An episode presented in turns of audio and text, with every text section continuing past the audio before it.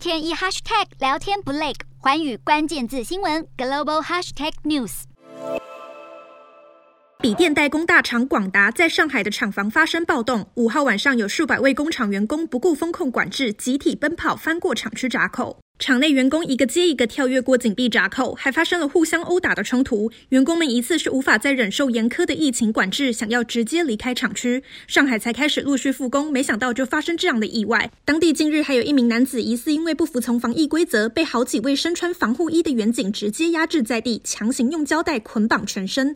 各种乱象频传，在当局严厉的控制手段下，似乎只是让防疫更加布满挑战。上海在六号新增四千两百多例确诊，政府高调举办动员大会。声称要打赢大上海防疫保卫战。上海当局表示，接下来要挨家挨户清查确诊者，及早发现，及早隔离。但从三月底开始，上海市民已经因为封控行动受限超过一个月，部分地区好不容易在近日开放外出，又有部分民众要从七号开始静默四天，足不出户，甚至有民宅楼梯间堆满了铁网巨码，就怕住户擅自踏出家门。上海市民想要完全恢复自由外出，看起来是遥遥无期。